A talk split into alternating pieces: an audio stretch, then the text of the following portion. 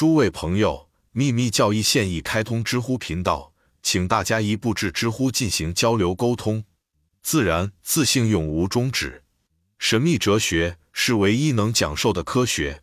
那么，任何人怎么能把神秘学者的 cosmos 大宇宙的本性总体是永恒的，它生成的显现是有限的这种主张的真伪悬挂在这是自然衰竭的必然性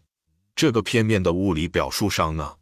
用这些诗句，第六节的第四诗节结束了有关最后一次 Mahapralaya 马哈普拉亚期或宇宙毁灭之后的一般概念的宇宙起源的那部分诗节。当它来临时，把每一个具有差异化的事物作为原子的众神，就像许多枯叶一样，从空间中清除出去。从这一节开始，诗节大体上只关注我们的太阳系，推断太阳系中的行星链。特别是我们地球的历史第四时期和它的链，第一册接下来的所有诗节和诗文只涉及有关即在我们地球上的演化。关于后者，一个奇特的教义原则信条，只是从现代科学立场看是奇怪陌生的，当然被遮蔽掩盖了。而这一教义原则应该让人知晓，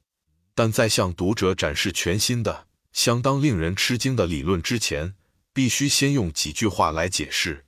这是绝对必要的，因为这些理论不仅与现代科学相冲突，而且也驳斥了其他的神智学家早先阐述的明确见解。他们声称对这些教义的解释和演绎和我们一样，都是建立在的权威之上。这可能会产生这样一种观点，即同一学说的阐述者之间存在一种决断的矛盾。然而，事实上，这种意见分歧是由于早期的作者所得到的信息不完整。因此得出了一些错误的结论，沉溺于过早的推测，试图向公众展示一个完整的体系。因此，读者已经是神之学的学生，在这几页中，我们不必惊讶会这些页码中的发现对各种神之著作中的某些言论的纠正，以及对某些仍然模糊不清的观点的解释，因为他们必然是残缺不完整的。许多问题，甚至连密宗的作者所有这些作品中最好。最准确的都没有触及密宗秘传佛教与人。另一方面，就连他也因要割了几个错误的概念。就现在的作家能够做到而言，这些概念现在必须以他们真正的神秘之光呈现。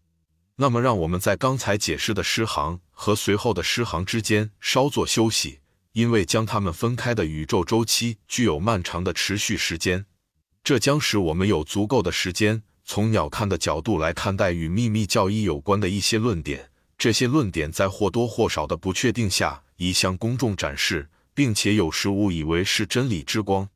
早期神之学关于行星 rounds 圆圈轮次和人的一些错误认知，在省略了的十一节中有一段完整的描述了行星链一个接一个的形成。最初的宇宙和原子分化开始于原始的无宇宙，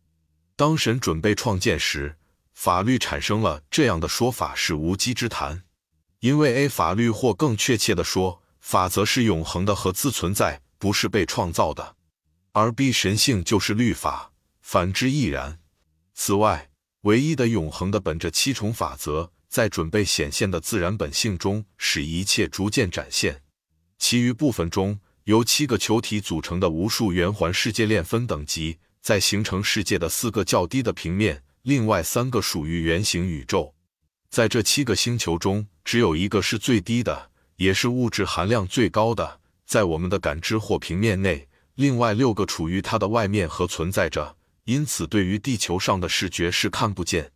每一个这样的世界链都是另一个更低的和死链的后代和创造物，可以这么说，它的轮回。为了使它更清楚。我们被告知，行星其中只有七个被视为是神圣的，被最高的摄政者或众神所统治，而不是因为古人对其他星球一无所知。每个世界链，无论是已知的还是未知的，都是七个组成，